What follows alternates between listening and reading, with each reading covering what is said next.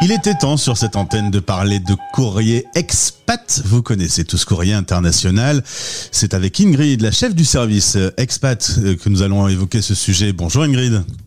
Bonjour. Bienvenue sur l'antenne de la radio des Français dans le monde. Un petit mot sur toi.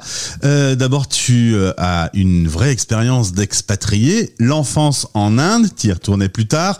Des études en Angleterre. Ton fils cadet qui est né en expatriation. C'est un sujet que tu maîtrises. C'est un sujet que je maîtrise euh, pour l'avoir vécu. Euh, comme tu le disais, euh, j'ai une expérience d'expatriation dans plusieurs pays, la Suède, l'Inde, l'Angleterre. et puis je connais ce sujet non seulement parce que je l'ai vécu, j'ai été dans plusieurs situations, j'ai été étudiante, salariée, etc. à l'étranger, mais aussi parce que j'ai beaucoup travaillé dessus, notamment dans le cadre de mes fonctions actuelles à Courrier International, fonction que j'occupe depuis le lancement de Courrier Expat en avril 2016. Donc ça fait six ans maintenant. Alors on va resituer euh, Courrier Expat au sein de Courrier International qui elle-même est une marque qui fait partie du groupe Le Monde. Euh, au moment où on se parle, tu es euh, à Paris. Pourquoi le Courrier International a, voulu euh, avoir cette frange particulière des expats? On est quand même quasiment 3 millions de Français qui vivons hors de la France.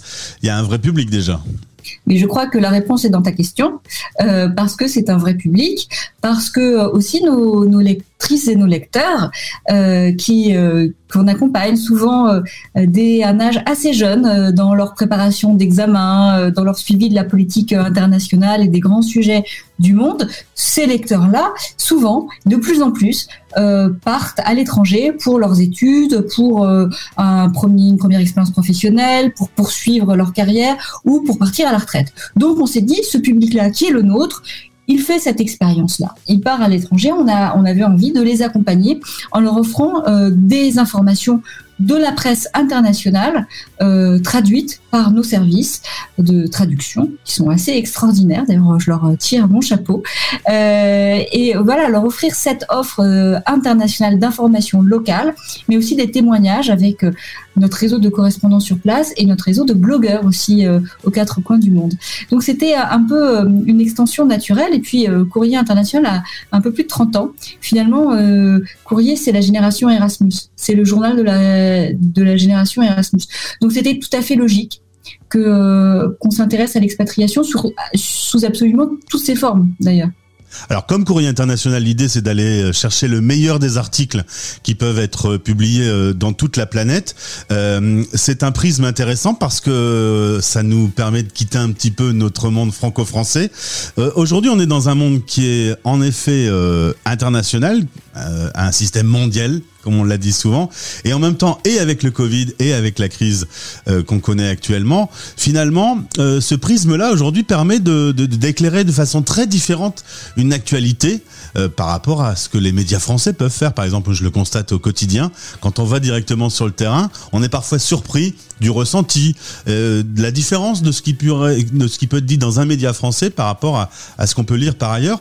Vous-même, vous êtes parfois très surpris de, de en traduisant de, de voir la différence, comment l'actualité peut être traitée de façon très systématiquement opposée euh, bah, je dirais pas qu'elle est traitée de façon opposée, euh, mais c'est sûr que par exemple là, quand on, euh, on fait des numéros sur l'Ukraine, c'est très intéressant de lire la presse ukrainienne. euh, et on voit qu'elle donne un écho évidemment très différent de d'autres d'autres presses parce qu'il y a beaucoup de gens sur place qui sont personnellement affectés, ce qui n'est pas heureusement le cas euh, dans d'autres journaux euh, d'autres pays. Et euh, voilà. Et puis on a la presse polonaise, on a la presse moldave, on a la presse russe également euh, dissidente, puis la presse d'État. On voit ce que dit la presse d'État chinoise, ce que disent les dissidents. Donc évidemment, c'est des, des des voies multiples qui font la richesse de l'information et la richesse du monde.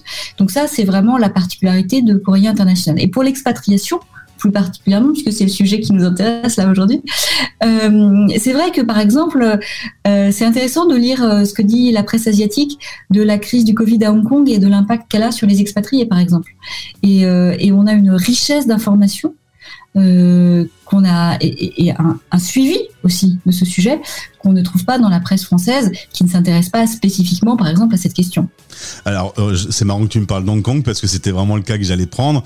Euh, très souvent, entre les titres qu'on lit dans la presse française et quand on va sur le terrain, qu'on a des correspondants, tu as le même réseau que nous, souvent, ce sont deux discours qui sont différents. Euh, parfois, oui, mm. oui, oui, parfois. Euh, et puis, euh, de toute façon, c'est toujours un bon exercice d'aller chercher l'information au plus près de la source et donc d'aller chercher les experts qui sont sur place et, les, les, voix locales. C'est vrai qu'en allant directement sur le terrain, on a un ressenti qui est souvent plus plus fin. comment on consulte Courrier Expat aujourd'hui? C'est en ligne et c'est gratuit? C'est en ligne sur le site de Courrier International. Euh, on y va évidemment gratuitement. Euh, la plupart des, articles sont en accès libre, donc vous pouvez euh, y avoir accès in extenso gratuitement. une plus petite partie est payante. C'est en général les articles qui sont traduits de la presse étrangère parce qu'il y a tout un travail de sélection, de curation, puis de traduction et et d'édition pour présenter à un lectorat français et francophone. Donc ce travail, évidemment, euh, il n'est pas gratuit euh, et, donc il faut, euh, il faut bien payer les journalistes. Et puis il faut aussi que nos abonnés aient certains avantages. donc, donc voilà, il y a, une petite partie de, des articles expat qui sont, qui sont payants, mais la, majorité est, gratuite et elle est vraiment tournée vers une information pratique avec beaucoup de conseils, beaucoup de, de contenu euh, sur la vie quotidienne, sur le, le monde du travail, sur l'éducation, pour permettre de se préparer au mieux, préparer son départ, mais préparer aussi son retour. Ingrid, chef du service courrier expat, est-ce qu'on a vu, avec euh, notamment la crise du Covid, un, un, changement de profil des expatriés? Est-ce que vous ressentez une évolution. On a maintenant le fameux télétravail. On fait un mois spécial sur le digital nomadisme, des mm. sujets dont on n'entendait pas du tout parler il y a encore quelques années. Vous sentez vous une évolution dans ce dans ce monde-là? Alors c'est plutôt une accélération. En réalité, euh, le, la crise sanitaire n'a pas mis un point d'arrêt à l'expatriation. Il y a de toute façon depuis 15-20 euh, ans un phénomène de rattrapage en France par rapport aux autres pays euh, voisins européens, par exemple. Euh, les Français s'expatriaient autrefois un petit peu moins, par exemple, que les Allemands ou, que les Anglais. Donc maintenant, il y a une accélération de l'expatriation. Donc ça, ça ne se dément pas. Euh, ça continue, même s'il y a eu quelques difficultés, quelques reports de projets euh, en 2020-2021, mais enfin, la dynamique n'est pas enrayée. Euh, il y a ça. Et puis, il y a effectivement tout ce qui est le nomadisme numérique, les, fameux digital nomads. ce qu'on a vu se développer, c'est l'essor du télétravail à grande échelle. C'est-à-dire, il ne s'agit pas juste de télétravailler à 200 km de chez soi, mais probablement et possiblement à 2000 km de chez soi. Ça, c'est une tendance qui existait en fait avant. C'est pas nouveau euh, du tout. Ça existait depuis plusieurs années, depuis bien des années, et notamment dans la Silicon Valley. Et, euh, ça se répand et ça s'étend de plus en plus, avec certains problèmes aussi, euh, quand il y a des crises politiques, sanitaires ou autres, qu'il faut rapatrier des gens. Euh, mais en tout cas, c'est un phénomène euh, assez, euh, assez courant. Et puis, il y a eu aussi cette, cette, cette phase un peu avec le Covid. si vous voulez, en janvier, tous les, tous les ans, on a un moment euh, des nouvelles, c'est un petit peu le moment des nouvelles résolutions. On, connaît tout ça. Hein. Euh, le 1er janvier, on veut euh, changer de silhouette, changer de vie, changer de travail. et eh bien pour l'expatriation, c'est un peu pareil. 1er janvier, on a tous envie de partir au Canada ou au Japon. Je cite pas ces destinations au hasard, c'est parce que c'est des destinations euh, assez lointaines mais fascinantes pour les Français pour des raisons très différentes. Le Canada, c'est un petit peu le rêve américain en, VF, et puis le Japon, c'est euh, vraiment le lointain, la culture, etc. Euh, eh bien, avec le Covid, cette envie de changer de vie, euh, elle, euh, elle s'est matérialisée aussi autour de l'expatriation. Alors le Covid aussi euh, a, a, eu cet effet pour pour tous les Français, hein, changer de vie, changer de maison, quitter la ville, partir à la campagne, etc.